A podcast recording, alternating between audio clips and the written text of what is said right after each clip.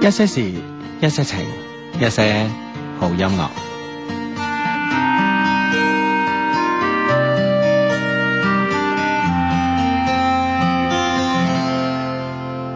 到最近至發現，這兩年已太少相見。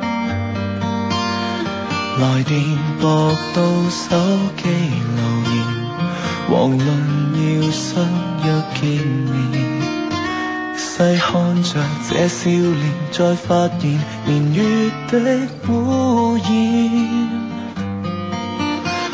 方知道難得可以表演百厭。回看昨日，盡情地敷衍，多少直話仍在耳邊，錯在我未實踐，怕難重演，心知道過去已改變。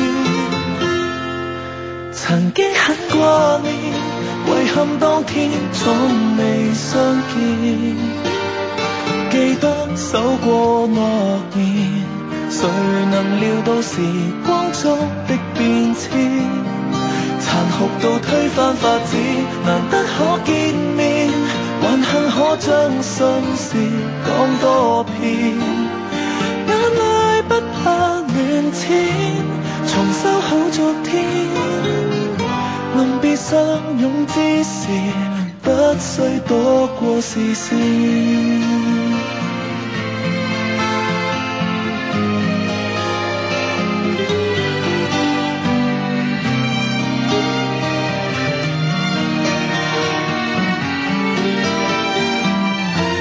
重看每部大時代影片，辛酸默默又再上演。再浪費如殘片，渺無人煙，一轉眼發覺已不見。曾經很掛念，遺憾當天總未相見。記得守過諾言，誰能料到時光中的變遷？殘酷到推翻發展，難得可見面，還幸可將心事講多遍。眼淚不怕亂濺，重修好昨天。臨別相擁之時，不需躲過視線。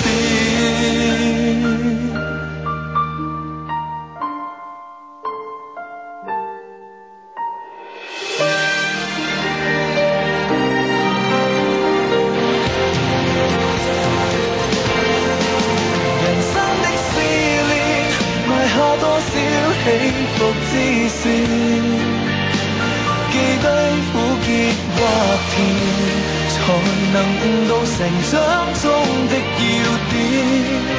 無謂再依戀昨天，時光的背面，藏着天規寫下的轉變。眼淚不再亂濺，來得灑脱點。明日散席心情，好比參與盛宴。期待某月某年，於這餐桌遇見。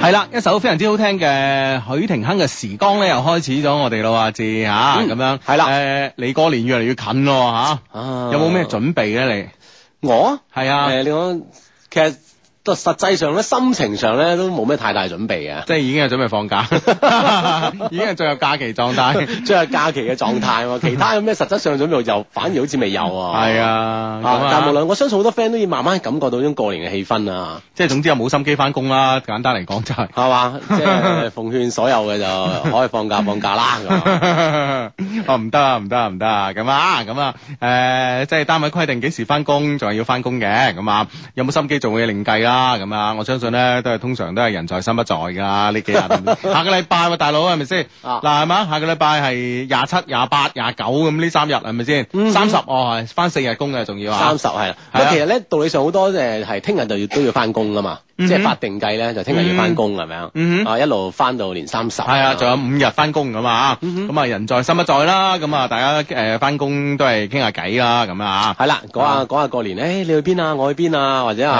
啊我喺屋企啊？定係你係點啊？咁啊，嗯哼嗯哼，嗯哼係啦，咁啊，你過年去去邊度啊？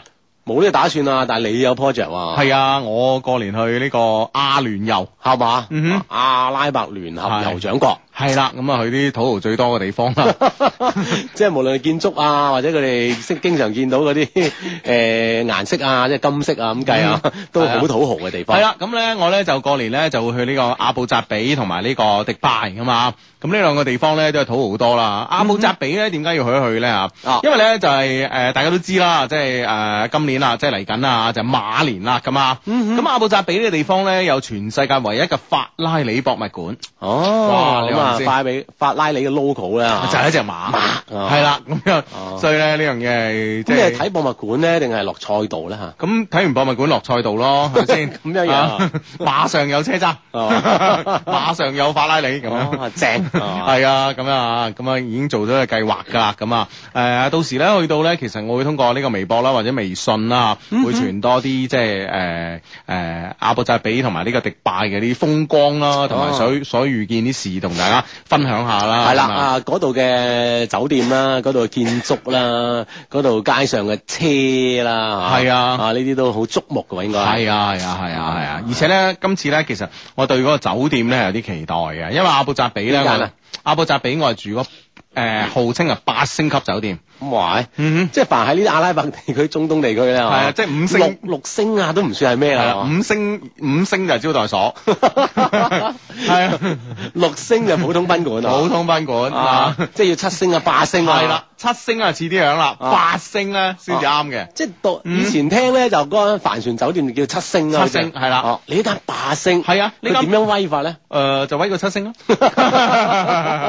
每每個住客拜多粒星嘅，係啦，咁我我我就去到啦，去到之後咧，我先會同大家分享，即、係、我都唔知點解叫做八星咁啊。啊哈呢間酒店咧就叫做酋長宮，咁啊原來嘅起起源咧就係話咧，因為阿拉伯聯合酋長國，即係成個國家裏面好多酋長啦，咁啊有唔同嘅唔同嘅酋長統治嘅呢個區域所組組成嘅一個國家咁啊。啊哈咁咧，所以咧呢個酋長宮酒店咧原身嘅設計嘅呢個誒、呃、興設計興建嘅呢、個誒、呃、開始嘅宗旨咧就話啊咧即係。開始個諗法，就係呢班酋長嚟開會嗰時咧，就會住呢住呢，度，係啦。哦咁所以咧就極盡奢華啦。即係俾得呢啲酋長住嗬，你可想係而知幾幾勁啦咁樣。係啦，咁啊，所以咧就係號稱八星級嘅酒店啊，哦係啦，咁我到底有幾好咧？我會同大家即係請大家關注咧，誒、啊關注咧小弟嘅微博啦，同埋我哋 Love Q 嘅官方微信嚇。嗯嗯哼，係啦，啊 Love Q 嘅官方微信咧就係上呢個微信平台啦，搜尋 Love Q Love Q Love Q 就係連續三個 Love Q L O V E Q L O V E Q L O V E Q，咁就可以搜索到我哋一些事一些情嘅呢個官方微信噶啦。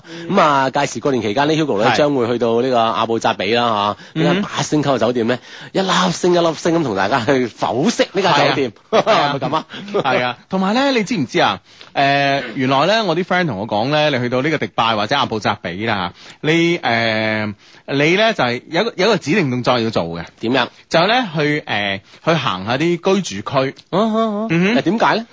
誒誒啊點解要行行一行呢啲嘅居住區咧？所謂居住區咧，就係呢個豪宅區啦吓，啊哈嗯咁你點樣分呢個地方豪宅定唔豪宅咧吓，第一即係住呢個屋仔嘅，住呢個別墅嘅，梗係豪宅啦，係咪嗯先？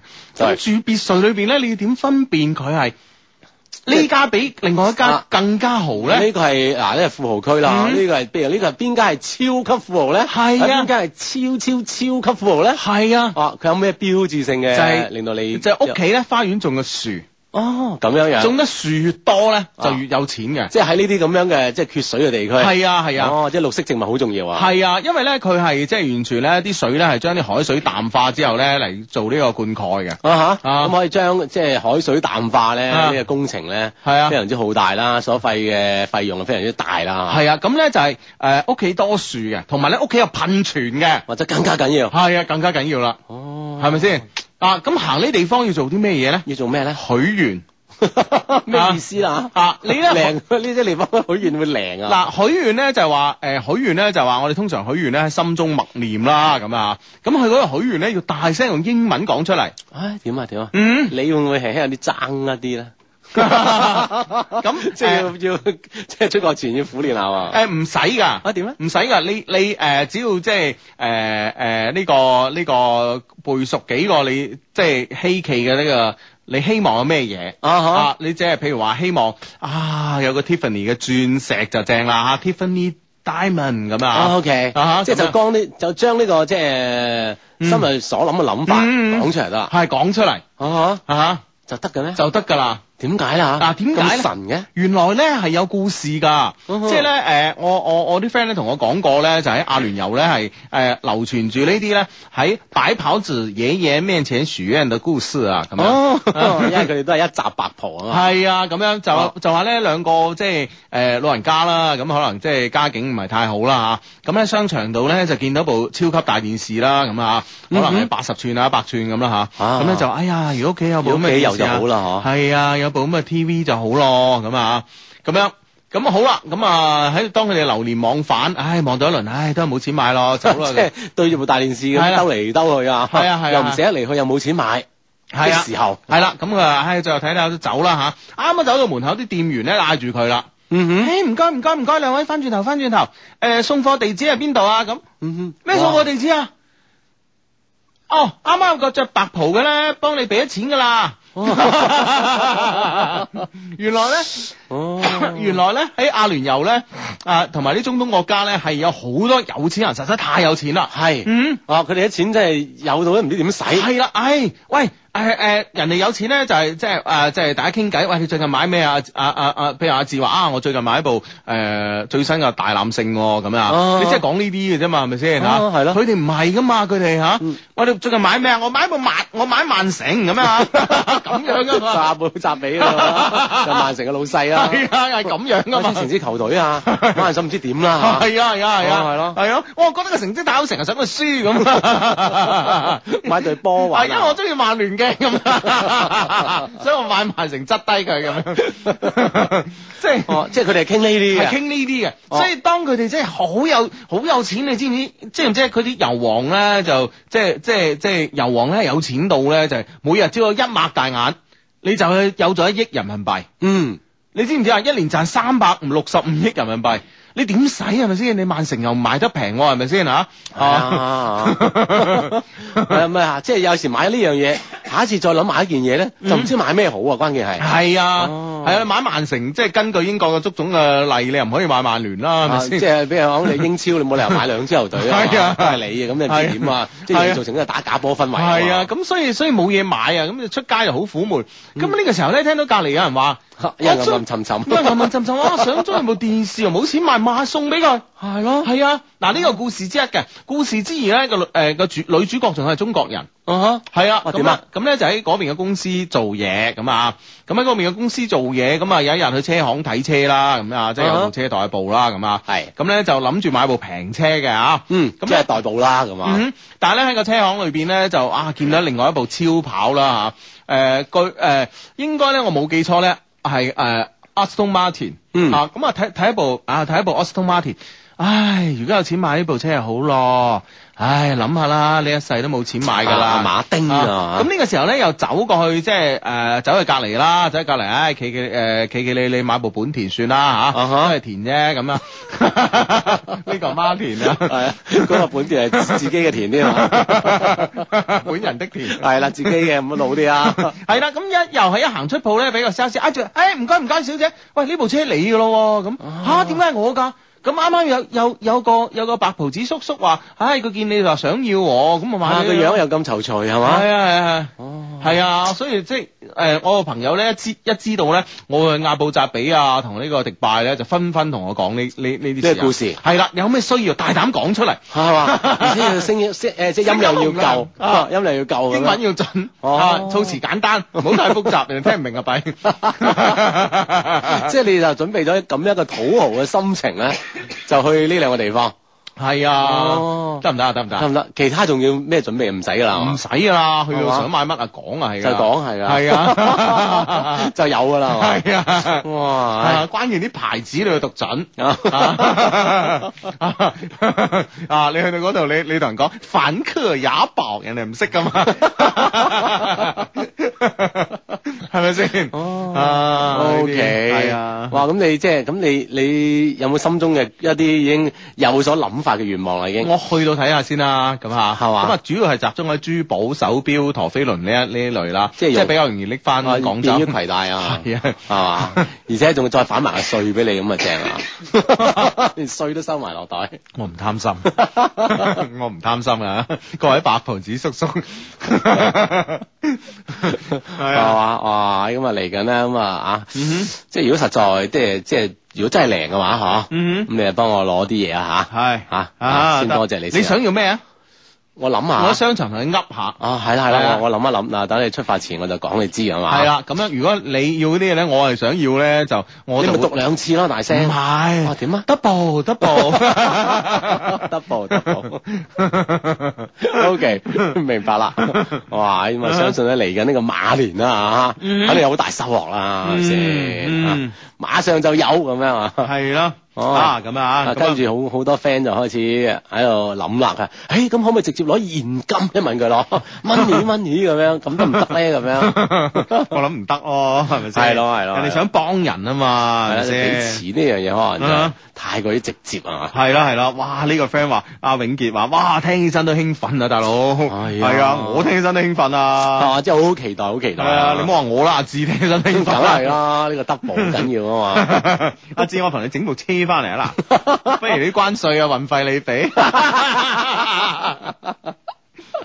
哎呀， 真係弊啦咁呢件事。係啦，咁啊，節目期間可以通過新浪微博咧嚟做我哋呢個一些事一些情節目嘅主持人嘅。咁微博上面咧發表你哋嘅言論就可以主持呢個節目啦。新浪微博關注 Hugo 的一些事一些情以及阿志的一些事一些情咧，咁就 OK 噶啦。嗯，嗯嗯係啦，咁啊，誒、今晚晏晝咧，相信誒、黃昏啦，嗬大家都有一件好開心嘅事啦，就係啊，當然即係我哋開心還開心啦，即係開心完都冇咩我哋咩事啊，獎金唔分我哋嚇，咁咧就係李娜，李娜係奪冠啦。啊澳網呢個啊大四大滿貫之一嘅澳澳網啦奪冠㗎嘛。係啊係啊，同埋咧就係誒百年歷史上咧係第一個咧中國嘅冠軍啊，啊，嗯所以係都啊係一一個新嘅紀錄啦。咁同啊，埋上咗亞洲啊，亞洲亞嘅洲冠軍嘅啊，單打冠軍係啦。啊啊。啊哈咁啊，去到呢個三十歲以上嘅高齡啊嘛，嗯哼繼續可以攞到大滿貫冠軍咧，的確係太唔容易係嘛。係啦，唔係同埋咧，第一盤咧打到好膠着，其實咧我都覺得係，誒、會唔會有啲有啲有有有啲咩誒有啲咩問題啊？因為啊因為之前其實兩次咧都入咗呢、個誒、決賽啊啊，嘛，都係攞亞軍翻嚟係㗎嘛。啦，都係功虧一簣啊！會唔會喺呢個澳網咧就係呢個二奶命咧咁啊，樣？會唔會即係有有有呢個咒咧咁樣啊？咁啊諗住哇要搶七喎，誒第二盤真係離晒譜喎，剃光頭六喎，哦比零咁樣嚇。係啊哇真係突然間就發作啦。係啊。啊！恭喜你啦，恭喜你啦，係嘛？呢個呢朵金花啊嘛，依然咁犀利啊嘛，嗯嗯 嗯，係啦，咁啊當然啦，咁啊如果獎金分我哋少少咧，我哋會更加開心嘅。 係啦， 諗下好啦啊嚇你即係話你嗱孤寒啦。咁又唔係咁諗，即係如果你南孤寒咁，可能我諗好多人都有你嘅諗法噶 嘛，啊佢點分咧咁啊樣係嘛？即係佢可能諗唔 諗唔清點樣分呢件系，事。即係如果你話有十三億獎金咁啊好啦，係嘛？係啦，有人整一蚊咁嘛， 可惜我冇咁多係 嘛？呢個都係呢個澳網嘅問題啊， 澳網孤寒係啊，即係佢唔知佢背後嘅力量係咁龐大 啊！係啊。係啊，啊嗱，下年要提升獎金啦， 係啊，知唔知啊？誒，其實咧賽前咧就誒賽前咧已經係已經係有啲誒好多個數據對比噶嘛，就係李娜嘅呢個微博粉絲咧係啊有成嗯上千萬級嘅嚇，我唔記得幾多啦，我冇關注佢。咁咧就誒。誒、而呢個成個捷克你你關注張斌斗老師就得啦，係嘛？係冇錯冇 錯。係嘛？佢先犀利啊 嘛！ 張敏斗，我諗今日今晚真係開心過好似自己攞獎咁 啦。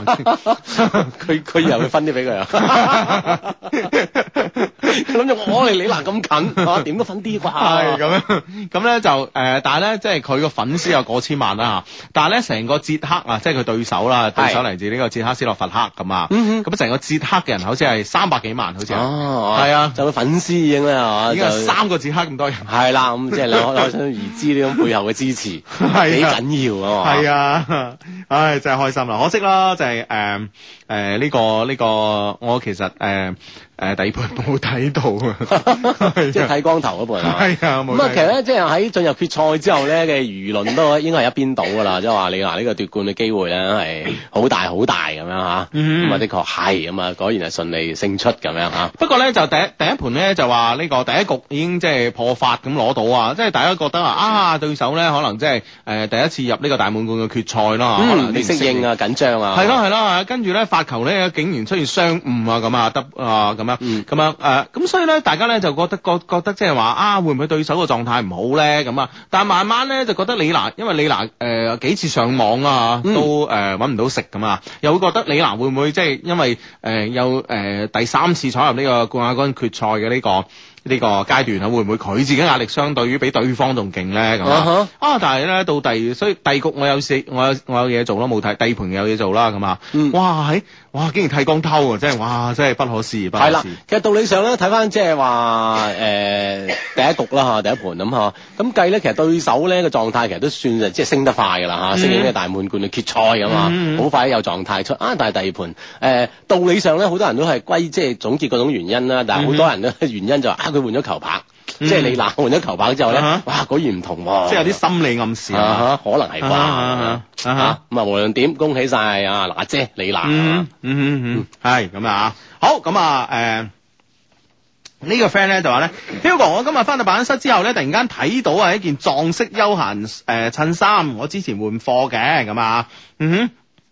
而家咧，誒、以前咧要誒、以前要收到我要嘅貨咁樣，誒、哦，即係要換貨，但係咧又未寄翻嚟，咁樣啊呢個時候，佢話你而家咧我有兩件一模一樣嘅恤衫啦，我冇許願都，我冇許願啊，都實踐誒、實現咗啊，Hugo 同阿志啊，呢呢幾日咧一定係都係白袍子叔叔啦咁樣， 反寄翻嚟同你講， 呢個 friend 叫楊康咁啊，佢話：相低啊，距離我哋上次見面已經將近兩年啦，唔知你仲記唔記得我咧咁啊？我話一二年嘅。楊康我記得。啊啊，郭靖啊嘛，啊啊啊楊鐵楊楊鐵心嘅仔啊嘛，咁樣樣。係啊啊 佢話人哋係另外一個，佢話我係一二年咧第九屆魅力新人王嘅官誒啊嘅選手咁樣啊，我想喺度識翻個女性朋友啊咁樣嚇。嗯其實咧，我識朋友咧可以上我哋嘅官網嚇，三個 W dot L O V E Q dot C N 可以上官網上面咧可以識到我哋嘅 friend 嘅。嗯啊。啊咁啊，祝你識到一個好好傾得埋嘅 friend 啦咁啊。嗯，係啦，咁啊，好、呢個 friend 咧同我哋講啦，李娜嘅冠軍獎金咧有二百六十萬、二百六十五萬澳幣啦，差唔多四誒、差唔多千四萬人仔，勁到咁啊！啊哈。嗯啊，真係勁啊！咁啊，其實咧，誒之前咧，李娜喺決賽之前 咧，誒、我喺網網絡上睇咧，好多都係有啲神嘅評論啊。係誒，喂，好似誒、央視都講出嚟就話，話佢咧同嗰個拜仁啊，嗯，係誒、呃即係神同步，即係拜仁咧，到時攞冠攞亞軍，佢攞亞軍，咁啊拜仁咧就啱啱就攞攞攞咗呢個冠軍啦啊嗯咁啊即係歐冠啊，無論係西區嘅都冠軍，所以咧預預測呢個李娜可以攞到呢個澳網冠軍咁啊啊啊原來係得㗎喎，原來哇係喎啊即係之前同佢同步啊，你亞我亞，你冠我冠咁樣。冠，啊嗯嗯真係神同步啦咁樣，啊啊啊啲啲網友真係犀利啊！嗯，好咁啊！呢、個 friend 話 Hugo 好咳得好犀利喎，係啊，真係。 又嚟啦，又嚟啊！啊，啊你你咪已經放棄咗治療咧嚇，即係已經係冇辦法噶啦，肯定係咁噶啦。唔係，其實咧我前日已經好咗噶啦，嗯哼，琴晚咧又累累翻。啊點樣咧？你關琴晚咩事咧？啊琴晚真係飲咗啲酒啫，道理上係我發現咧，我唔飲得啤酒，啊哈，啊咁咯係喎，啊，飲啤酒我咳到咩咁？嗯哦，琴日飲咗三樣酒啊，係啦咁啊洋酒啦、紅酒啦、啤酒啦、啊啤酒啦，咁係啊嘛，係咯，咁啊瀨嘢啦。嗯 唉，點辦 啊？真係啊！好咁啊，誒、多謝所有嘅 friend 啊關心啦嚇，咁、樣誒。誒呢個 friend 咧就話。誒 Hugo 你講錯啦，係斯洛伐克，捷克斯洛伐克呢個已經冇呢個國家啦，分別分誒、呃分為咧捷克同埋斯洛伐克。哦，啊係即係解體啊嘅咋。係啊多謝，謝多謝多謝啊係，嗯冇錯多謝提醒。嗯即係一種慣慣性嘅咁樣嘅思維啊， 捷克斯洛伐克係嘛，已經解體咗係嘛。嗯哼，嗯哼，啊咁啊呢呢呢個 friend 話佢話哇我啊正啦，一邊聽一些事一些情，一邊做呢個寒假作業，爽啊咁樣係嘛，嗯做得啱㗎你咁樣，啊，誒哇呢個 friend 話 Hugo 叫我老豆幫你睇下，呢個 friend 叫文文啊，喂係咪得㗎你？嗱你真係啊，你發私信俾我啊你嚇，嗯知哼，唔知啊？哇唉即嗯係有有呢方面嘅專家啊，嗯。嗯，OK，跟住跟住呢呢個 friend 佢話好唔開心啊咁樣，佢話心儀嘅女仔咧喺喺咩啊？喺兜友喺咩啊？喺兜友度同其他人牽手啊，傷心死啦咁樣。哦，自己有有目標嘅對象咧，同人哋牽咗手咁樣，嗯，咁冇計嘅喎呢件事。你當初你又唔同人哋講，又唔同人哋暗示等等咁可能啊，時機未到啊人哋牽咧。咗手啦，你就係而家得個後悔都冇意義啊嘛 嚇。祝福人哋啦，祝福人哋啦。傻嘅，啊點咧？祝福人哋啊！我睇你好咗幾 耐，咁樣噶嘛。下一個係惡啊！係 啊，OK，係啊，咁無論 點啦，咁樣心態都好啦嚇。啊，要呢種方式係祝福噶嘛，係咪先啊？好咁啊，誒、呢、個 friend 咧就話咧，相弟，我最近咧誒 D L 識咗個男仔，各其誒呃佢各誒佢、各方面嘅條件都幾好啊，經常約我出街。誒、接我落班啦，好關心我啦，佢話好中意我，我知道咧佢對我好好，我對佢印象咧都唔差。過年咧要帶我去見家長啦，但係咧我到而家都仲未有愛嘅感覺喎、每次咧佢想錫我咧，我都避開啊！每次咧都話俾啲時間我啦吓、我仲好掛住前度啊，我仲未放得低前度啊！見家長太快啦，我而家不知如何是好咁樣啊！嗯，阿志你點睇？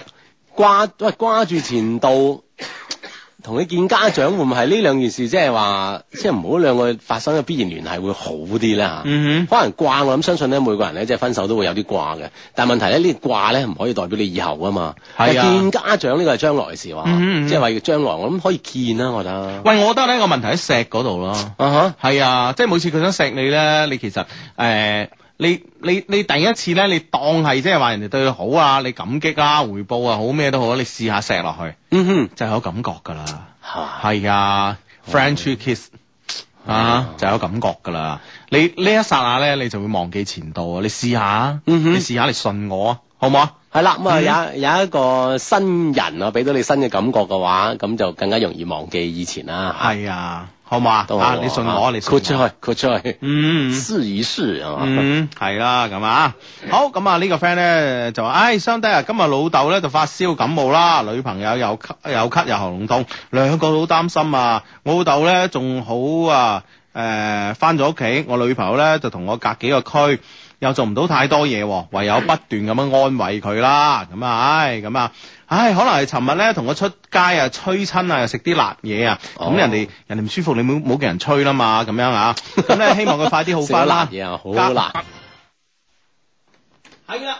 你而家聽緊嘅節目咧，叫做一些事一些情啊。逢星期六及星期日晚咧，九點半打後咧，到準時上喺珠江嘅廣播電台啊。喺節目裏邊 cut 嗰個咧就係 Hugo 啦，唔 cut 嗰個咧就係阿志，咁啊好易分嘅啫。係啦，咁啊，節目期間可以通過呢新浪微博咧主持呢個節目嘅，新浪微博關注 Hugo 的一些事一些情以及啊阿志的一些事一些情咧，咁就 OK 噶啦。咁啊，當然節目咧會有我哋官方網站啦，三個 W dot L O V E Q dot C N，以及我哋嘅誒 Love Q 官方微博啦，以及 Love Q 嘅官方微信，微信平台搜索 Love Q Love Q Love Q 三個 L O V E Q 咧就可以搜索得到噶啦。嗯，係啦，咁啊呢個 friend 咧就通過呢個微博咧嚟主持呢個節目啦。佢叫啊潘大 Panda 嚇，佢話嚟啦 Hugo 開平谷速炒車啊！啊，響度咧停晒喺度啊，大家都唔識喐，咁啊塞車啊，咁咧前面炒得好犀利啊，連消防車嚟埋啊！哦啊哈！佢話同朋友一齊嚟開瓶自駕遊，Hugo 讀出啊，發仔坤爺一上，旅遊快樂啊，咁樣啊。係啦，咁啊，相信咧過年啦，咁啊好多 friend 咧都要誒翻屋企啊，等話可能我哋通過揸車啦，咁啊嗯安全安全最重要啊，係啦，安全第一啊！嗯，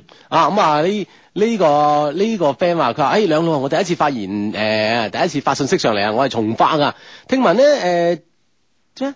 聽聞咩啊？清遠佛光歸咩松花館等等， 哦係咪啊？哦，可能到時呢個分區分館噶係嘛？嗯哼係啦，咁啊到時睇你睇下報紙就知噶啦，係咪呢件事係嘛？係啦係啦係啦嗯哼啊咁樣我哋都唔知啊真係啊。係咯，嗯好咁啊，誒、呢、個 friend 咧就求幫忙。年初八咧係我心中的他生日啦，哎第一次送禮物俾佢啊，送咩好咧？求解答，求幫忙。唔該晒，心中的他係嘛？手執鮮花。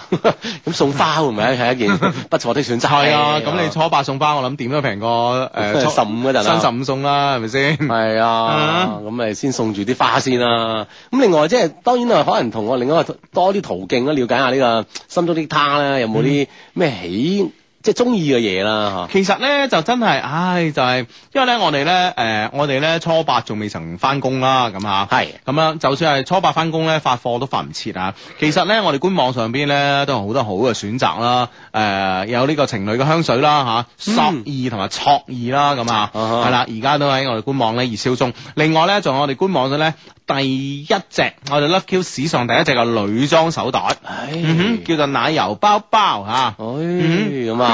係 cream black bag 咁啊，啊！呢樣嘢咧都可以咧，你送俾身邊的他啊，心愛的他或者係你身係邊啊嘅女朋友啊，啊一啲不錯嘅選擇。係啊，而且呢個奶油包包啦吓係限量版嚟嘅。咁、嗯所以你送落去咧就特別有意義，即係女仔咧永遠都唔會嫌多一個手袋啊嘛，係咪冇先？錯，咁啊嗯可以上官網三個 W dot L O V E Q dot C N 上面咧，嗯睇睇有咩誒啱你嘅嘢。當然啦，可以通過其他辦法啦，了解佢中意啲咩都可以諗一諗嘅。嗯哼，係啦，咁啊，好賣廣告時間啊，Hugo 芝芝幫手賣下廣告啊！荔灣花市啊，零一六工零一六工藝品檔，年廿八開檔啦，神馬都有啊，咁啊，報暗號有勁折，哇！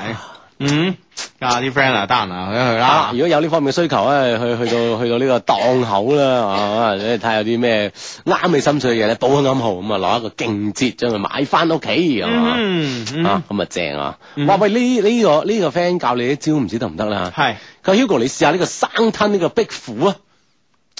佢話我之前都咳得好犀利啊，食咗之後就好翻啦，唔該你哋試下咁樣。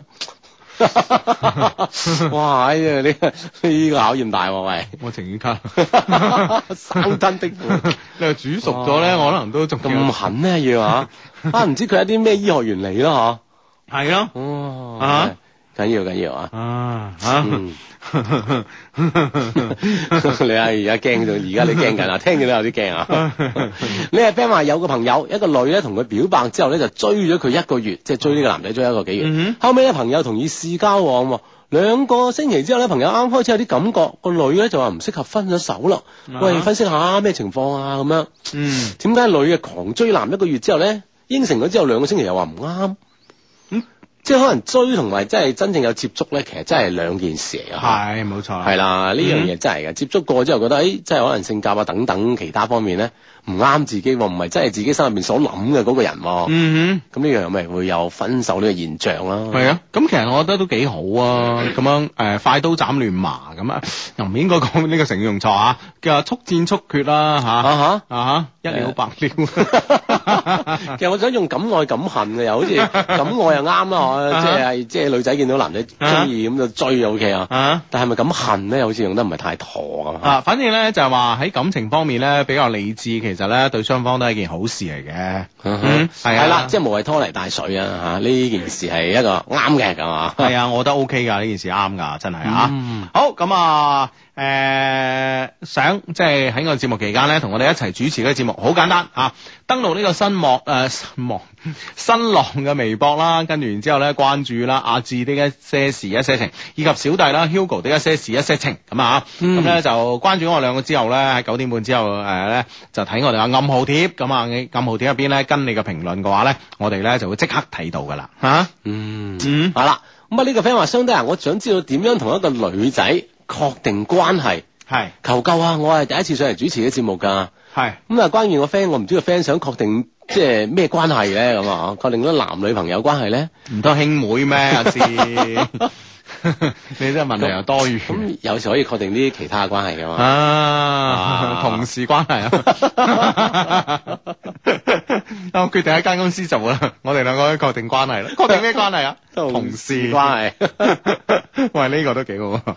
係啊，即係點樣將佢確定呢、個，即係佢應該講係男女關係啦，嗬。嗯啊，點樣確定咧？嗯哼。啊，咁我覺得就係話一啲實質嘅誒誒反應咯，即係話拖手啊、French kiss 啊咁樣咯。啊吓，即係需要有啲嘅接觸啊，我真係係啊，係啦，除咗言言語上，即係話雙方確認呢個關係咧，身體方面咧，佢都需要有啲嘅接觸㗎。係冇錯啦。啊，呢樣就對呢、個即係對呢個關係嘅確定咧，嗯就更加穩陣啦。係冇錯啦吓， 好咁啊，呢個 friend 咧就啱啱落班啊，喺出邊咧居然咧誒、呃、見到兩個摩的佬咧喺度聽你節目啊！哇，我啲 friend 真係無處不在啊，咁樣啊，梗係啦，係啊係啊，到處都有我哋 friend 㗎。好似我哋 friend，我哋啲誒我啲 friend 各個年齡階段啦，各個層次啦，全部都有嘅，世界各地都有嘅。係啦，無論即係時間啦，唔同嘅時、唔同嘅地點啦，唔同嘅人物啦，都有啊。嗯呢個 friend 話好慘啊，唔想過年啊？點解咧？佢因為過年咧要去 double look 啊，相睇啊嘛，係仲要相睇幾個添。佢話點樣先去提高呢個成功率咧？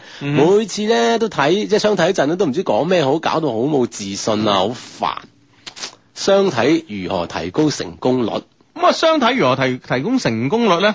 啊 少啲相睇， 自然嘅成功率嘅高啊。 你傻啊你，多啲相睇成功率高啊！你多咗你基基數大啊嘛，我成功率咪一計落條數就低咗啦。咁你大佬你少你數量少你搏唔過噶喎，係咪先？一年睇一個啊，係咪呢個數先？量少成功率咧又難提高啊。係啊，嗱，我覺得咁樣，我覺得咧，如何咧，誒、提高呢個相睇嘅誒 D L 啊嘅成功率咧，嗯啊，關鍵咧有兩方面。第一就係介紹人咧要比較靠譜，啊要穩陣嘅。係啦大佬啲介介紹人咧九唔搭八，咩都介紹俾你，咁啊成功率自然之自然會低啦。啊呢個靠譜咧就會即係意思係呢個介紹 人咧對雙方嘅情況咧係係要係有有即係有相當嘅了係解，同埋嗰個人咧真係大佬唔係混吉㗎，即係係啦，真佢係係一火熱心腸啊。係啊，嗱呢樣嘢咧就係第第一樣嘢啦。咁、嗯第二樣嘢啊，啊就係、咧你啊去相睇之前啊 double look 之前咧，其實咧你要係咧對對方嘅資料咧做一個 research。嗯哼，嗯即係對對方要有一定嘅了解啦。係啊，你唔好話人哋講，你又話係啦，咁啊，通常啲 friend 話，哇，通常啲 friend 即係即係，譬如我平時都會同阿志講，喂喂，嗰條女索嗱，我介紹佢識啊，嚇咁啊，或者誒、呃，經常有同阿志阿志講，喂阿志嗱，想識女仔好容易啫嘛，你喺天河城門口啊，你睇下邊個我介紹佢識啊，咁啊，係咪先？ 係啊，呢啲漫無邊際嘅説話咧，我都係笑自知 嘅啫。 啊，即係一咧介紹人要靠譜啦，二咧就要對對方嘅情況咧，除咗即係除咗聽介紹人嘅介紹之外咧，地方即係自己咧，可能咧嗯都可以咧，如果可以取得一定嘅了解嗯咧，嗯就更好啦。咁啊係，更好嘅意思咧，即係話呢個成功率咧會提高咗，嗯，係嘛？咁樣係啊啊，希望你呢次過年嘅係啊相睇啦，成功嘅成功啦成功啦嚇咁樣，係啊，即係做呢個資料搜集真係好緊要啊呢樣嘢，你真係唔得嘅話，你去你去都嘥氣啦，係咪先嚇？啊，睇晒相啊，諸如此類先去，呢個咧可以咧令到個成功率誒、呃成功率咧係加倍嘅嚇。嗯喂，啲 friend 真係同我傳授醫學知識喎，字。點啊？呢個 friend 咧就話生吞誒、呃生吞鹽蛇咧係可以幫你吸走誒、呃吸走啊喉嚨裏邊啲痰啊哦啊就咁咧就唔吸啦。仲有咧將條鹽蛇咧啊中爛佢，然之後咧再沖滾水飲咧都得㗎。哦哇，係啊字，即係原原來唔係即係嗰個嗯 friend 係隨口噏嘅，係啊，可能都有根據嘅，係可啊，能真係有醫學根據添。係啊，哦哇，真係得喎。喂，你可以諗下喎。啊，好啊啊。喂，你你試嗰陣叫埋我，等我觀摩下， 睇睇你點樣生吞鹽蛇。誒、呃我諗咧，我係一個誒、對於科學上面嘅，特別醫學上面咧比較嚴謹嘅 人。點樣咧？我諗咧，我佢嚴謹表現喺邊方面啊？我我嘅嚴謹嘅表現睇咧，就我會揾呢個又係 cut 嘅 friend。等佢做個試驗先。係啊，哦，咁啊嘛，即係所有如果有 friend cut 嘅呢 輪係咧，啊，你可以自薦。我嘅意思係盡量少襯，少埋起身。 你可以自薦啊，你可以自薦啊。 呢個 friend 講佢話我中意嘅女仔咧，佢話而家想我做佢嘅男閨蜜咁樣。佢、嗯但係我唔想喎、 我知道咧，誒、佢對我都好有 feel 嘅，但係佢男友家人對佢好好，哦，呢、個女仔已經有男朋友啦，嗯係嗯即係男朋友嘅屋企人咧對呢個女仔好好，次次分手咧，佢屋企 次次分手哦即係佢屋企人咧都會出嚟箍煲嘅，即係有咩拗撬話分手咧，屋企人又親自出嚟箍煲嘅，嗯哇，真係睇嚟好中意呢個女仔喎，係啊所以咧佢驚會佢驚分手咧會對唔住個男仔屋企人，嗯佢同個男朋友經常鬧交㗎，而且個男朋友好花心添，又中意同出邊啲女仔搞曖昧，喂，我應該點算咧？仲有一括好，佢話我有一條好醒嘅針。哼，哦咁樣樣。嗯哦，但係呢個女仔就話同佢做男，叫佢做佢男閨蜜啫喎，冇話叫佢做男朋友喎，點算呢？但係可唔可以從閨蜜做起啊哼，啦閨蜜即係好多嘢，即係都吓，都可以傾啦。啊，第一好多嘢都傾啦，咁啊，你係諗到語言上邊啊，你係諗到咩咧？身體嗯衣着上衣着誒 即係譬如話大家可以比較隨 便，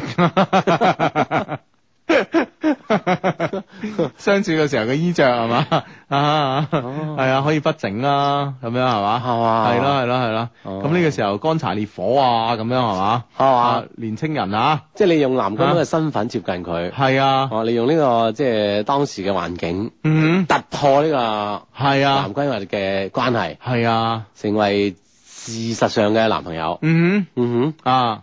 咁佢但係佢又好擔心，即係話令到佢現有男朋友嘅家人傷心。咁呢件事點樣將佢做一個心理輔導咧？喂，咁你喺呢個社會上邊嚟講，當你二選一嘅時候，你一定咧係會令到誒、呃有一方面會唔開心噶啦，嗯係咪先？咁你如果話我一個人，我希望係面面俱到嘅，當然你有呢個能力係固然之好啦。係但係咧呢、呢個世界咧世事兩難全啊嘛，正所謂係咪先？咁、啊哈所以咧你好難係做到咧面面俱到。你選擇 A，你必然係放棄 B，你明唔明白、嗯啊係啦，咁啊，即係呢，你用呢種咁樣嘅情況嘅事實咧，即係婉轉啲告知佢，係啦令佢覺得哦係喎，即係好難話事事都萬全噶哈？嘛。係啊，咁誒同埋咧你要自己同自己做一個心理嘅輔導。啊哈呢個心理輔導係點樣呢？啊，就係話你會不斷咁同自己講，如果我放棄咗佢，令到佢屋企人誒呢個心情唔好啦嚇，唔開心啦嚇，咁係因為佢屋企人嘅 EQ 低、嗯啊！我相信佢嘅 EQ 咧可以足以應付嘅。係啦，咁啊，嗯即係兩個人嘅戀愛分手咧，肯定會有有傷心嘅情況嗬。係但係呢啲事係會過去的。係啊，啊，唔好以因為咁樣而放棄將來啊嘛。係啊，係咪啊哈啊？因為人哋屋企人係長輩嚟噶嘛，所謂屋企人啊長輩噶嘛，人哋嘅社會經驗啊，人哋嘅對於社會嘅變化嘅呢種嘅應對能力啊，佢嘅 EQ 啊，一定係一定係高嘅，一定高過你啊，至少係咪先？係咁啦，你唔所以你唔需要擔心啦，係啦，係咪為先？自己想好，係啊呢係最重要嘅。嗱，你你坦白講，大家你覺得呢呢我哋一些事一些情呢個節目啊，係嘛？咁邊個 EQ 高啊？嗯一定阿志噶嘛？吓，點係咪解咧？先？係嘛？點解點解有咁肯定嘅答案係咧？咯，咁我成日咁樣講佢，佢都佢都唔嬲啊嘛。唔同你計較。 嗱嗱 嗱，呢啲咪 EQ 高咯，係咪先？一個 EQ 高，呢個呢一個節目有一個主持人 EQ 高係好緊要噶，係 啊，即係假如係兩個人嘅節目，或者有更多人嘅節 目，係啊，一個即係兩個兩個主持啊或以上係咪先？哇！我呢個節目幾多主持啊？係哦咪係啦先？係啦超過一億人係咪先我？啊話就需要我呢啲 EQ 高嚟平 衡啊。係嗯啊，啊，真係一致啊嘛真零舍威咗。係啊，係咪好開 心唉，咧？開心不得了啊！ 今晚請宵夜。你拉你個人真係呢個 friend 話今晚唔開心，佢話阿志 Hugo 晚上好，今晚唔好唔開心啊！上個月嘅今日咧係同男朋友甜蜜度過嘅一日，係。今日之後咧就剩翻我自己一個人啦。每一次戀愛咧都係好用心嘅，但係咧都得唔到一個好嘅結果，嗯可能係我嘅愛嘅方式唔啱啩。今晚咧將一支紅酒都飲晒啦，傷心完啦。聽日就係自己恢復單身嘅第一日，加油！新慶祝嘅一年開始，祝福我，祝福大家。係係係係咯，所以佢開支紅酒慶祝咯。嗯好嘢啊聽日有新嘅新嘅開始係咯嚇，祝福你，祝福你。孖手後又有一段新嘅感情啦，幾開心啦，係咪先？啊哎呀，諗起都開心啊情！人節又收到嘢啦，咁係咪 先？啊你男朋友呢個男朋友孤寒啊，我同你講，點解啊即係同我分得啱節前分手啊係啊，節前分手，禮都慳埋，真係唔啱，係啊，孤寒仔嚟嘅呢個吓。係嘛？好咁啊，呢個 friend 咧，誒生日快樂嚇，呢個叫希哥零五啊。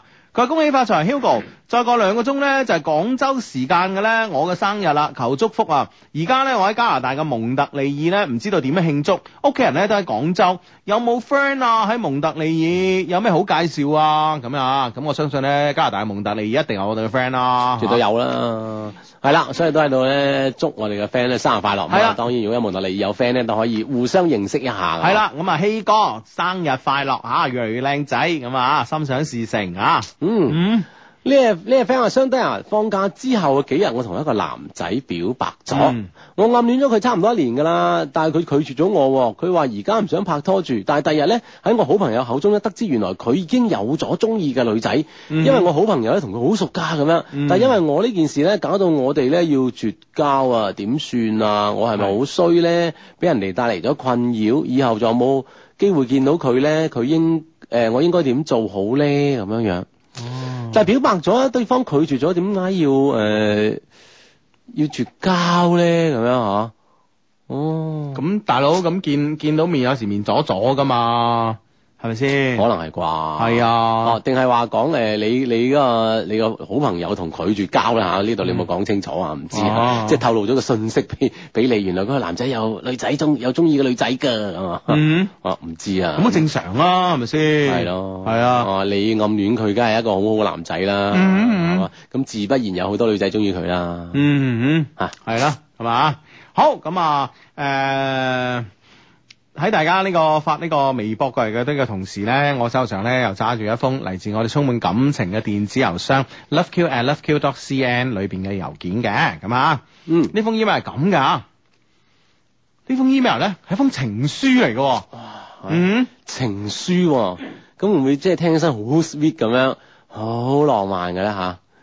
哇，係咁啊真係唔好知啊，壯啊，即係都係視乎你演繹喎要。係啊，咁同埋係咪寫俾你嘅咧？阿志唔係即係就算係寫俾佢心儀嘅對象，我諗即係旁人聽起身咧，都會感覺到啲浪漫 㗎嗯嘛，。係啦，啊呢封 email 係咁噶，第一次啊寫情書啊好緊張啊，當然啦，有啲嘢咧比情書更加重要嘅咧就係讚美相低啦，誒、好你係有啲咁嘅開頭嘅 email，我哋有乜可能唔讀啊？就係咯，啊，係啊，即係佢個重要主次分得好清晰，邊樣係主，邊樣係次啊？嗯。做得好好，我覺得。系咁啊，啊咁啊雖然我唔係好食刺咁啊 ，Hugo 係人中之龍，靚仔嘅典範，猛男嘅代表，係你啊讓我深深咁樣理解到人外有人，天外有天呢句说話，太感謝你啦！你對我哋嘅低迷嘅教導咧，簡直係撥開雲霧見青天啊！等我睇到咗希望，睇到咗未來，睇到咗愛情，哦情佢佢有冇睇到包公見青天？ 愿世間有晴 天，願天天都見太陽面。噔噔 噔，係啦，咁啊。撥開雲霧見青天啊！OK 晴天霹靂，醍醐灌頂啊，或者不足以形容咧 Hugo 嘅萬一啊。烏山行雲，長江流水啊，更難比 Hugo 嘅文采啊！啊，智叔啊，英俊瀟灑，風流倜儻，玉樹臨風，天下無敵，唯我獨尊，玉面郎君，玉面郎君，金剛不壞，英明神武，俠義誒、呃非凡，義薄雲天，無與倫比，不恥下問，聰明伶俐，寂寞高手，寂寞寂寞寂寞。喂，前面聽得都好 enjoy 喎，點解後尾突然間寂寂寂寂寂寂寞咧嚇？何解啊？啊！佢而且咧，佢又括號啊啊哈，Hugo 一定要讀到有回音嘅效果啊！咁我再嚟讀一次啦， 係嘛啊？ 即即係會有啲延延遲啊！係阿芝啊，英俊瀟灑，風流倜儻，玉樹臨風，天下無敵，唯我獨尊，玉面郎君，金剛不壞，英明神武，俠義非凡，義薄雲端，無與倫比，不恥下問，聰明伶俐，寂寞高手，寂寞，寂寞，寂寞，寂寞唔會 啊？點會咁咧嚇？啊！嚇嚇！幾個人啊瞓？咧？琴晚？都係一個人啦。嗯哼，好，好，好， 繼續繼續讀 email 啦。 我知一個人瞓唔代表寂寞㗎，自然。係咯係咯係咯係咯，你何啊係何啦出此問啊咧？係啦係啦係啦，分分鐘就係睡前已經打發咗一個人 走啦。啊何出此言咧？真 係啊！真係係啦，真係，啊唉真係後真係生仔啫係啊嘛，真係點知道我哋啲德高望重嘅人係點樣？佢佢嘅感情生活係點㗎？係咪先？唉，真係所嗯以真係唔啱啊！嗯下寂次寞係阿志嘅追求， 下次改下，嗯，一啲都唔寂寞正如當年嘅獨孤求敗，啊 係嘛？嚇無敵是最寂寞啊。無敵是最寂寞，係咪先？嗯係咪啊？阿志啊，即係係嘛，即係完全無敵啦，係咪先啊？ 無敵無敵係咯，完全喺呢個情狀中見唔到對手，係係？嘛啊？咁啊慘啦，冇人同你切磋下咁 啊， 唯有自己。真係慘啊真係啊！系好啦，咁啊下边咧就正文啦吓，认真一讀咁啊。呢個正文嘅呢、個誒誒、呃呃女主角咧係叫阿揼啊咁樣啊，嗯嗯嗯阿揼，OK，揼，抌， 佢昵稱係咪咁咧？唔知啊，讀落去都知啊，揼。第一次咧見到你嘅時候咧喺畫室，嗰陣時咧你好含蓄，第一次見到你咧就好似中意咗你。其實咧有有陣時咧，我就想追誒誒嗰陣時咧，我就想追你啦。不過咧，我係一個超級怕醜嘅男仔啦，咁嚇唔熟嘅人咧，我都係得個餓字㗎，所以咧最後咧都係得個諗字。入咗咧誒入咗咧左道派 咩左道派咩嚟？旁門左道。嗯入咗左道派，接觸嘅機會咧多咗，開始咧慢慢咁樣了解你。哈哈，其實咧你係一個超級白痴裏邊嘅白痴嚟㗎。 諗起咧就想笑啦。你咧誒誒，你咧嗰棚誒依起棚牙嘅笑容啦，蒙豬咁嘅眼神啦，勁淫蕩嘅笑聲啦，仲有咧你個笑點啊，真係好低啊！啊，有幾有幾次咧，件少少嘅事咧，你咧就笑咗一日，甚至幾日啊！慢慢慢慢咁，我就開始暗戀你啦。有時咧真係好想同你多啲接觸㗎，不過咧我都係怕魚啊，怕螺啊。哼，嗯哼，喺畫室高二嘅暑假咧，都冇識到你，係咪好失敗啊？嗯哼，的確係咯，我哋對佢亦都有呢個意思嗬，而且入係咯咗呢個所謂嘅初道派之後咧嗯，係熟落咗嘅。係啊因為對方呢個笑點低啊，啊即係當然呢呢個係一個中性詞啊。係咯，仲勁淫蕩嘅笑聲係啊，喎。即係都係即係係笑聲點咧？勁淫蕩嘅。喂，你你你可以真情演繹喎，我真係未聽過女仔有勁淫蕩嘅笑聲喎。 係啊即係話對方係我識嘅都係好女仔嚟 嘅。嗯對方係好容易笑一個女仔咧啊哈相信係好容易交往嘅一個女仔啊係啦，嚇，即係呢啲機會應該係比較容易啲啊。啊好啊，繼續睇落去啊。嗯第一次咧好認真咁樣接觸你嘅時候咧，誒唔係喺創作嘅時候啊，我記得咧係同阿 J 咧一齊誒喺誒誒一齊一齊畫畫嗰陣嚇，諗起嗰陣咧真係好玩咯。係啊，我仲記得咧，你個花名揼揼咧係我幫你起㗎，鬼叫咧你成日傻下傻下揼下揼下咁咩咁啊？啊不過咧， 不過咧就好似呃誒。誒、呃不過咧就啊好似咧就係、我咁樣叫你呢個花名嘅啫噃嚇啊！真係諗起咧都開心啦。哼啊哈，喂，有個專屬花名咧，而且比如講你嗌一個女仔專屬花名，女仔係應你嘅話，其實咧講明雙方嘅關係咧，係啊其實都有一定嘅親密度啊。係咯係咯係咯嚇，專屬花名好緊要啊係咯。高三啊，我哋一齊咧去廣州集訓，好多嘅時候咧，我都同你喺宿舍玩嘅比較多啦嚇、有一次啊，你沖涼房嗰個燈換咗，你咧誒個燈壞咗，你哋又唔識換喎，於是咧我就上去幫你換啦，搞到咧我成頭灰啊咁啊啊！哇，唔知係咪人哋沖緊嗰時，哎呀個燈熄咗啊，你快幫嘛，我好換啦驚啊！係啊係啊，咁就好啦。 哇！係哇沖涼房嘅電燈啊！啦，啊。誒，仲、有咧就係咧，誒、唔知咧，誒、你哋咧係唔係咧？誒、問過盲工啊，知我會嚟你哋宿舍啊？點知咧，你哋嘅宿舍咧個廁所啊塞咗。呢、個時候咧，我就諗起咗金句啦。有啲嘢咧就好似 T- TVB 嘅煮餸節目咁樣，係整定嘅。嚟到個宿舍玩，個宿舍塞廁所啊，仲咪你係咪先？係咯係咯，咁啊咁我哋 friend 係咪喺喺即係呢個宿舍嘅沖涼房啊，及咁廁所位置大展身手啊？係咯，換完燈泡又幫你哋通埋佢。啊，犀利啊！搞掂完之後呢，你哋啊宿舍八個女仔，誒、為咗表示謝意啊，又送牛奶俾我啦，又送桔仔俾我啦，最後啊嘅兩條蕉啊都要送埋俾我。依家諗起呢，哇！以後邊個嫁俾我呢？咩維修工費啊、通渠費啊，哇！唉啲錢呢，誒慳啲錢呢，全部可以發慳翻啦，咁啊，嗯哼。吓，我哋 friend 真係有佢係啊本身嘅即係優勢啊！係啊，啊，我完完全全啊，就係居家旅行必備啊，簡直係濕水棉花冇得彈啊！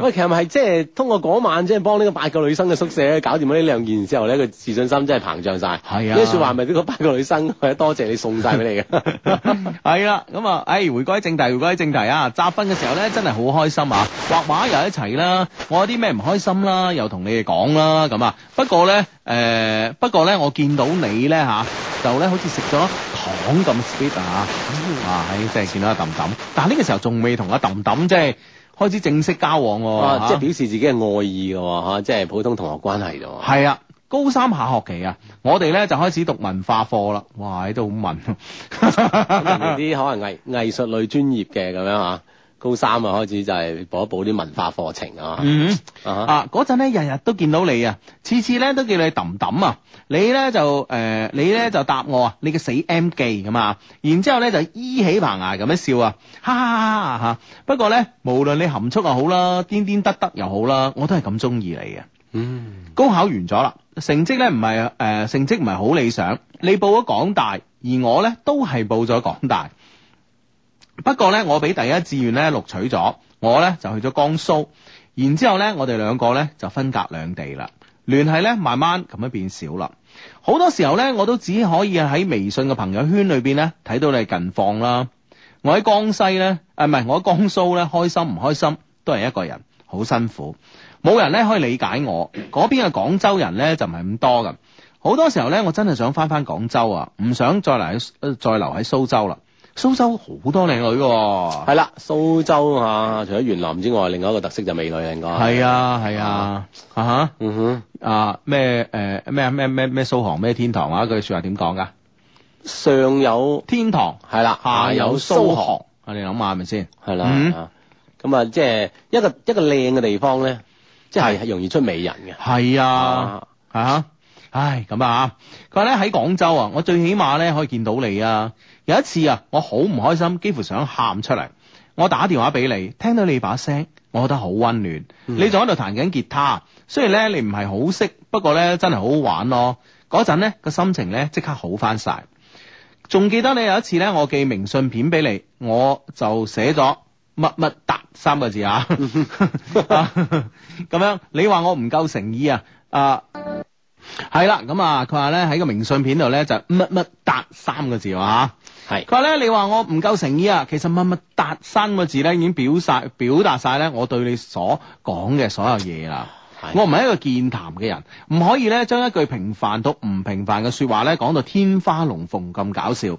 好多時候咧同你一齊咧，我都好想我咧揾好多個話題嚟講，但係咧就好似咧誒，我去咗蘇州之後啦，慢慢咧變咗北方人啊。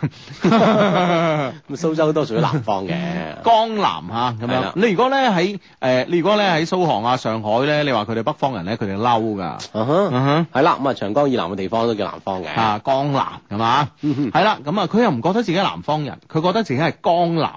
嗯嗯嗯，呢樣嘢好緊啊好好緊要啊好緊要啊，係啊，好係嘛啊咁樣誒，佢話咧傾偈咧誒，你好似唔係好答理我咁啊，其實咧我真係好想同你傾偈，傾到笑噶，然後咧我就俾你嘅笑容咧深深咁樣誒、吸引住啦，唔笑嘅你咧好好，笑嘅你咧更加好。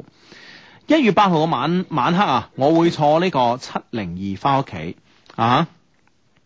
我我唔係我會啊，我哋啊，sorry 啊，嗯哼我哋咧坐呢個七零二翻屋企，你靠我膊頭上邊，而我嘅頭咧就挨住你嘅頭。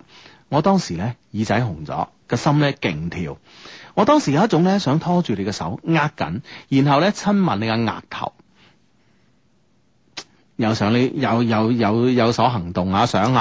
啊哈，即係對方已經依偎喺你身邊啊，搭即係挨喺你個膊頭度啦。啊我諗即係呢種行為啊，嚇呢嗯，種想法咧，係好順理成章。係啊，好容易係好容易令人觸動啊。係啊，係啦我，相信二誒呃七零二嘅司機喺個倒後鏡見到呢一幕，啊佢、都戥你 撳。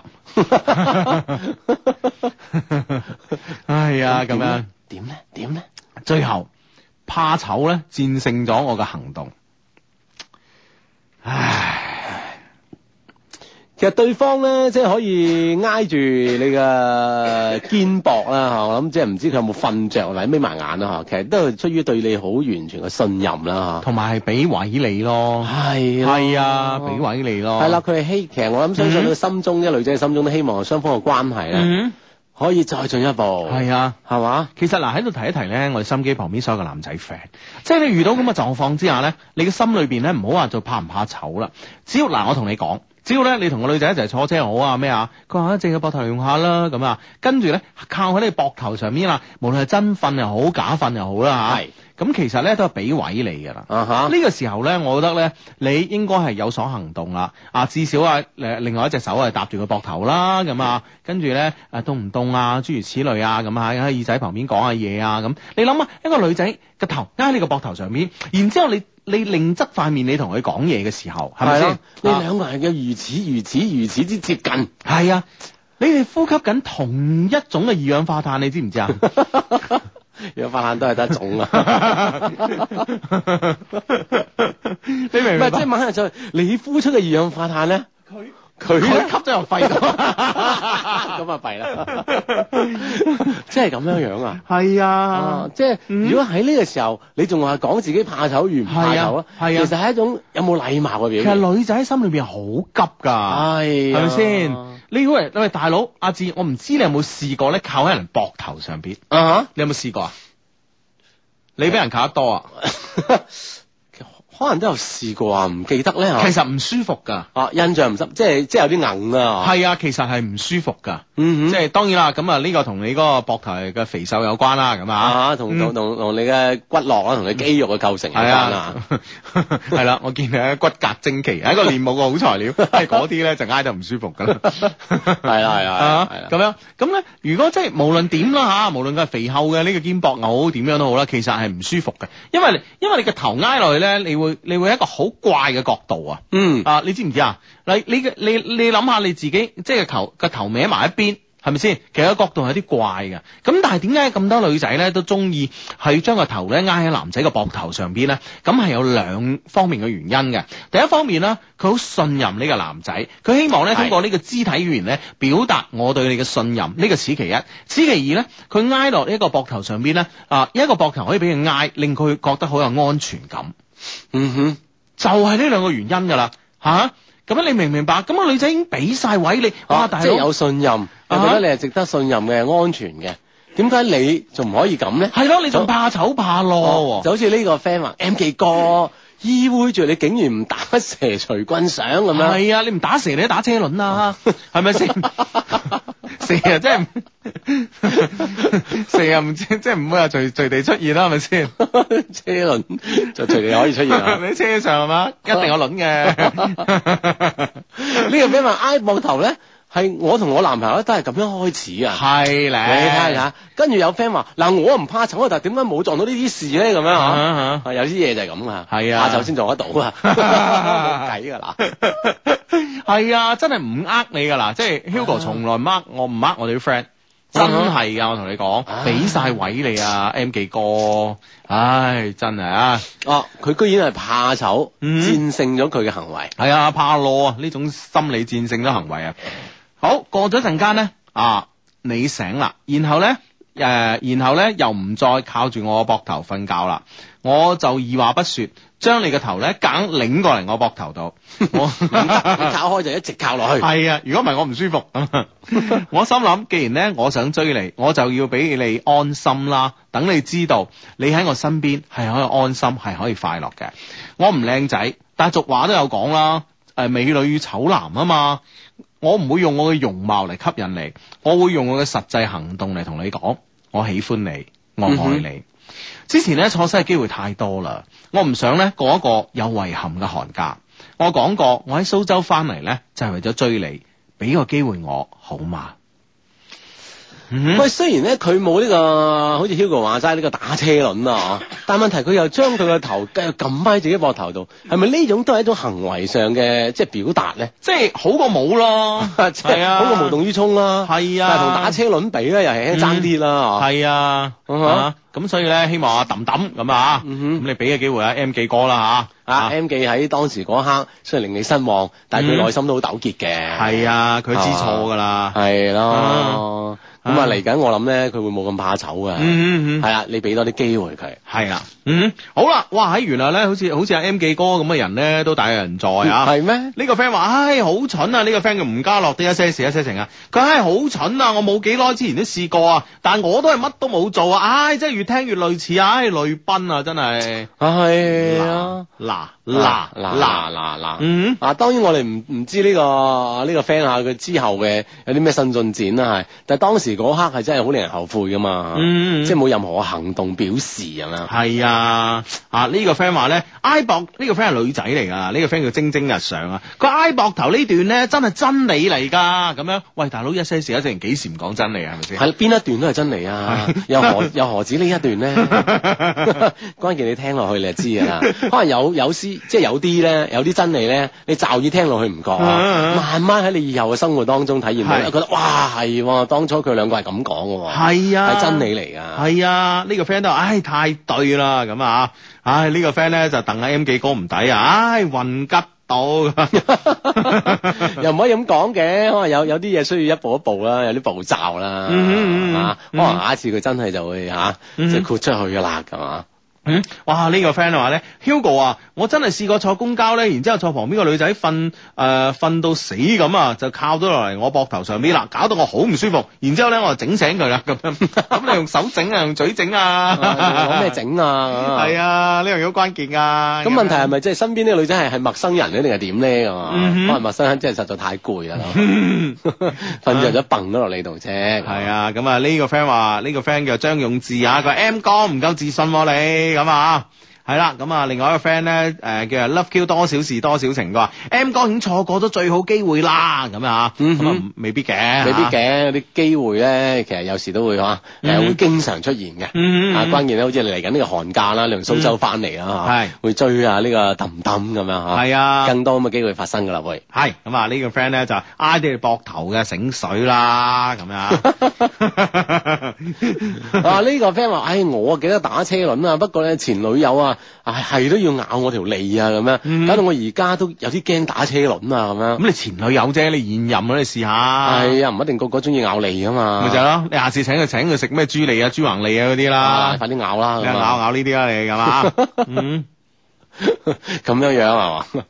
唔係點 啊？咬唉 佢一唔可以咬其他人嘅，二係唔好咬自己啊。 係呢個 friend 咧問咗一個幾有建設性嘅問題喎。點咧？點咧？點咧？佢 Hugo 哥，如果係陌生女仔喺膊頭咧，即係好似頭先話齋咁啊，嗯，嗱，我覺得咧，如果俾我兩個反應啊，嗬。啊，第一咧就睇實自己袋啊、衫袋啊、褲袋啊、銀包啊嗰啲啦，咁啊，嗯哼即係會唔會即係自己意亂情迷之中啊誒，？即係俾俾多個機會對方啊。係啊係啊係啊，咁啊。第二咧，啊，第二咧就係話，誒、我覺得誒會，我如果俾我咧，我會有一段時間我堅持係唔喐咯，但係俾人挨膊頭咧，個男仔其實都好辛苦噶，因為你一喐誒、對方醒啊嘛，醒下係啦，但係咧，但係咧，你成日咧就係咁嘅人好怪，你成日咧同自己講唔好喐，唔好喐嘅時候咧，你就會覺得好攰喎，你越想喐嘅喎，嗯哼。啊，好怪嘅係喎，即係呢種心理嘅，即係一種心理嘅博行為同埋諗法嘅博弈啦。喂，我可能可能仲有一樣嘢喎，嗯即係我睇下對方靚唔靚 咯，哼，係啊，係咪先？如果靚你就喐佢啊。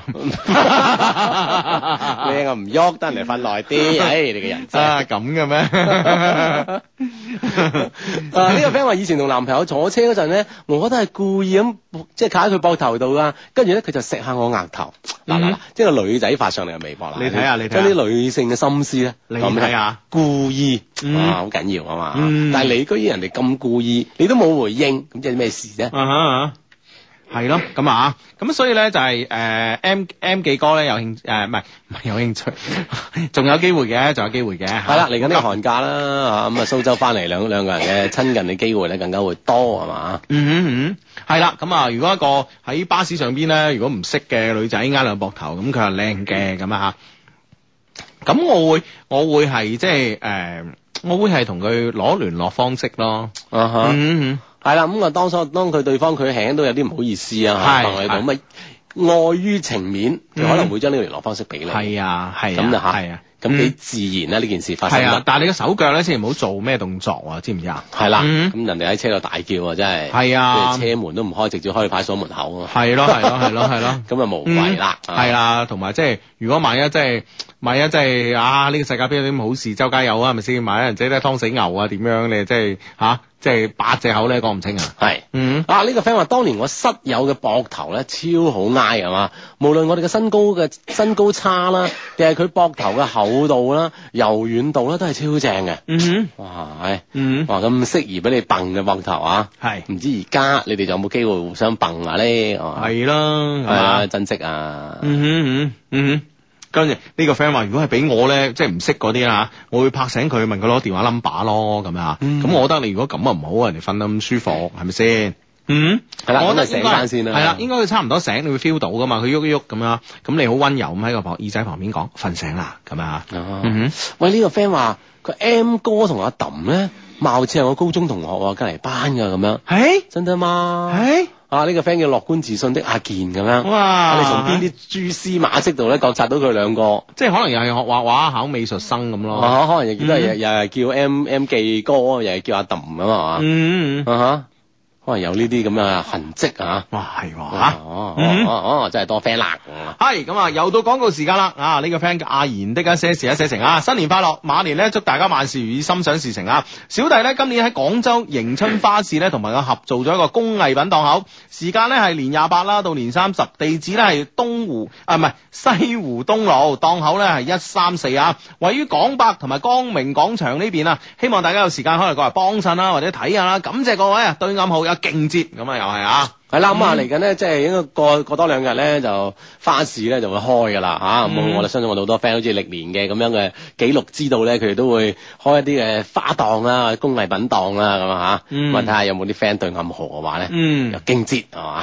系啦，冇錯啦，咁 啊，咁樣就诶，好、多 friend 咧就問我，即係今年嘅揮揮春點樣啊？咁係啦，啊咁，啊之前咧就嚇誒某人啦，呢個某人就 Hugo 啦嚇，誇下海口啊，嗯哼自認為自己練字已經基本到嗰一到一個階段啦啊，啊可以攞出嚟晒下啦，咁樣係嘛？啊，咁點啊？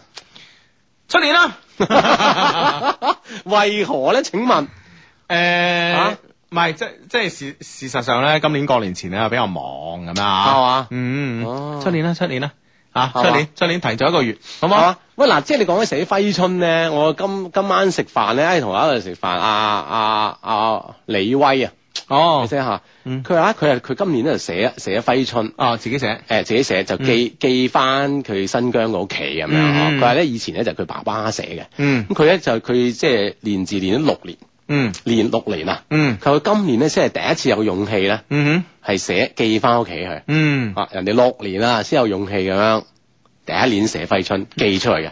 同係咪同呢個诶每一個人嘅 嘅嘅點啊資 質嘅天天生嗰啲方面缺係 嘛？缺失有關？你覺得明年你哋自己可以攞得出手啦？佢話佢今年先覺得又攞出手，終於寫咗啦。嗯嗯嗯啊，練字係咪都要過呢個攞出手呢一關嘅咧？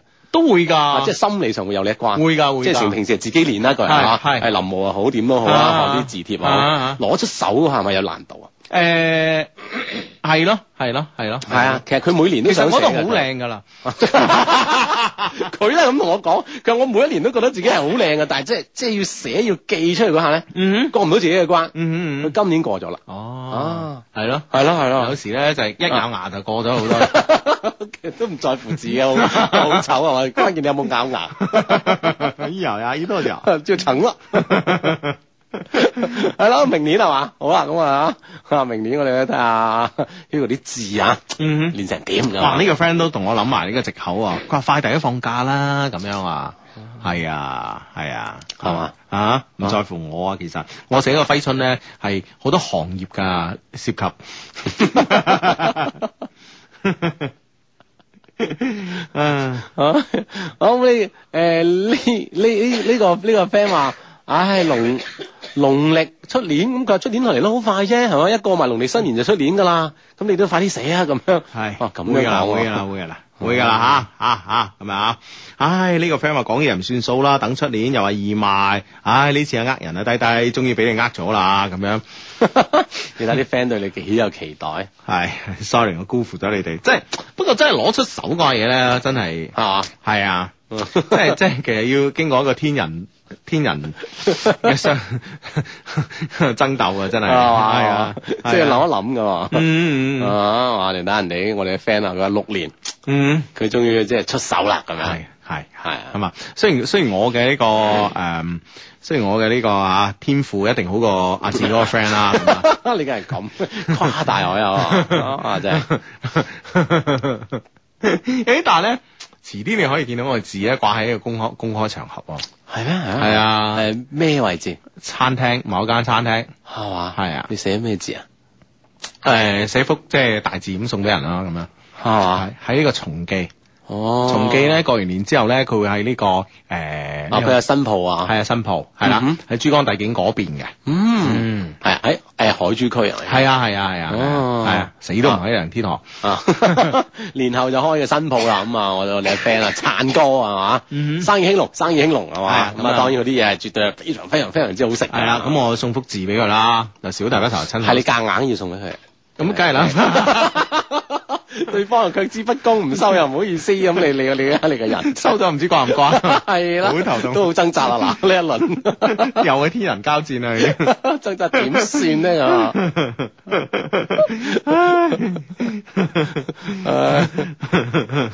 啊！呢呢呢個 friend 話，Hugo 啊，到時你寫完咧，整翻俾我哋啲 friend 一個福利啊，嗯哼不如整個抽獎啊咁樣。嗯哼嗯啊，即係即係啲隊 隊入邊咧，嗬，即係有有啲即係入邊有啲玄機嘅啊，係有邊收到邊福利可以抽獎咁係嘛？哦咁啊試下啦 其實都可以諗啊。啊，試下試下啊試下啊，啊關！鍵要練好啲先啊嚇。唉，出年出年出年，一定一定一定啊，一定啊，一定，唉，真係。你話你 啊，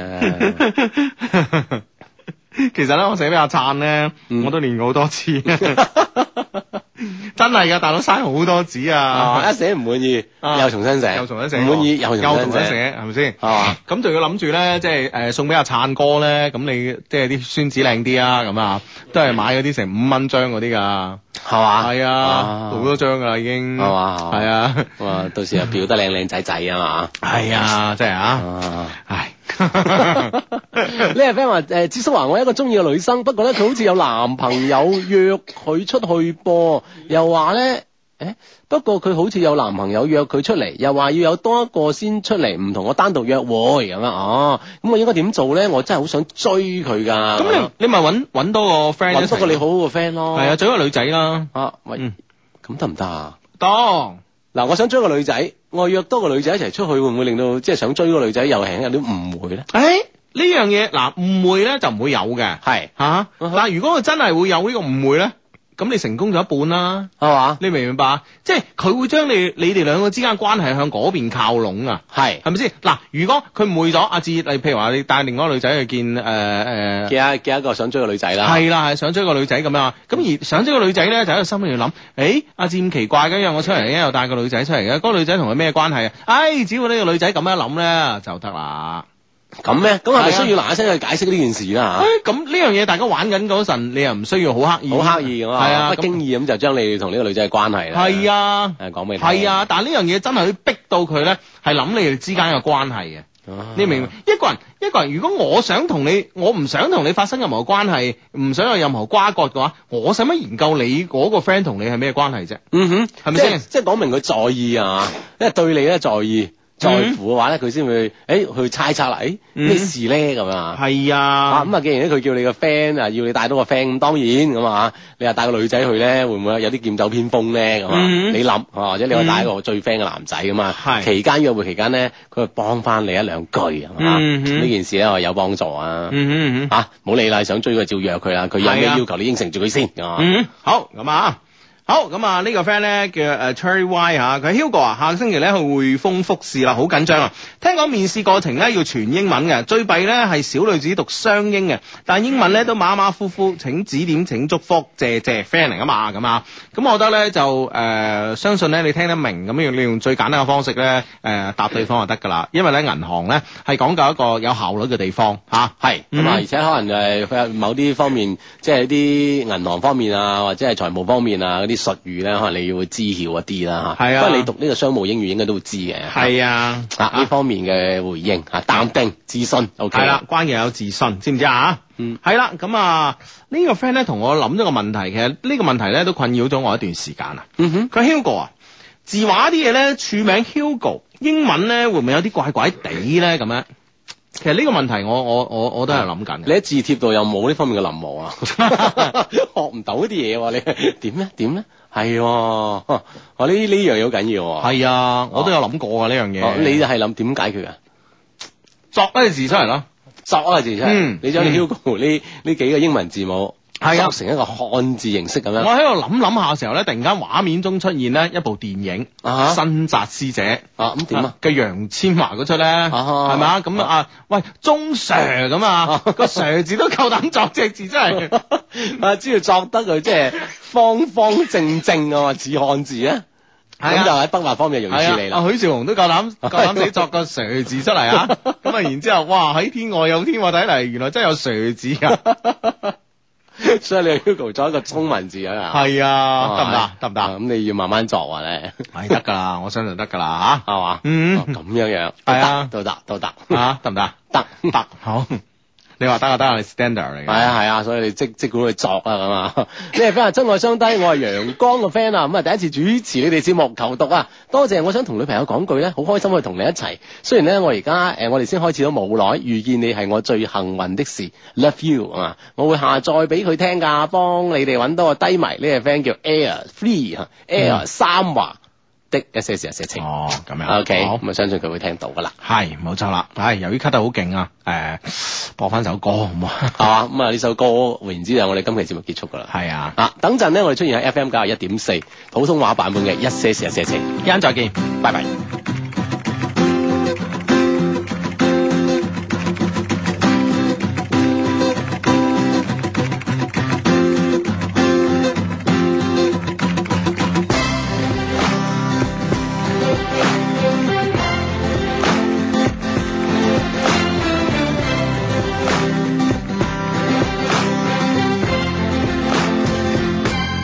風吹散全額的花，掠過失落的眼。人海中我不觸目，兩件孭起背包。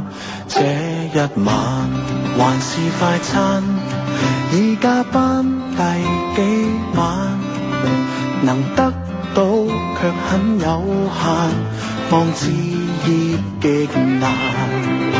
凝望着像密室四面牆，空白蒼涼，難免對愛戀諸多幻想。誰在學習堅毅自強，來尋覓路向？沒有路向，但網上有萬個知己拍掌，唱一闕高登歌，關於孤獨的我，從熒幕看過，麗人如此多，但空虛感偏更多，唱一闕高登歌，多少佳節網上播。從來未愛過，並未能開口。鍵盤中可反映更多真的感覺。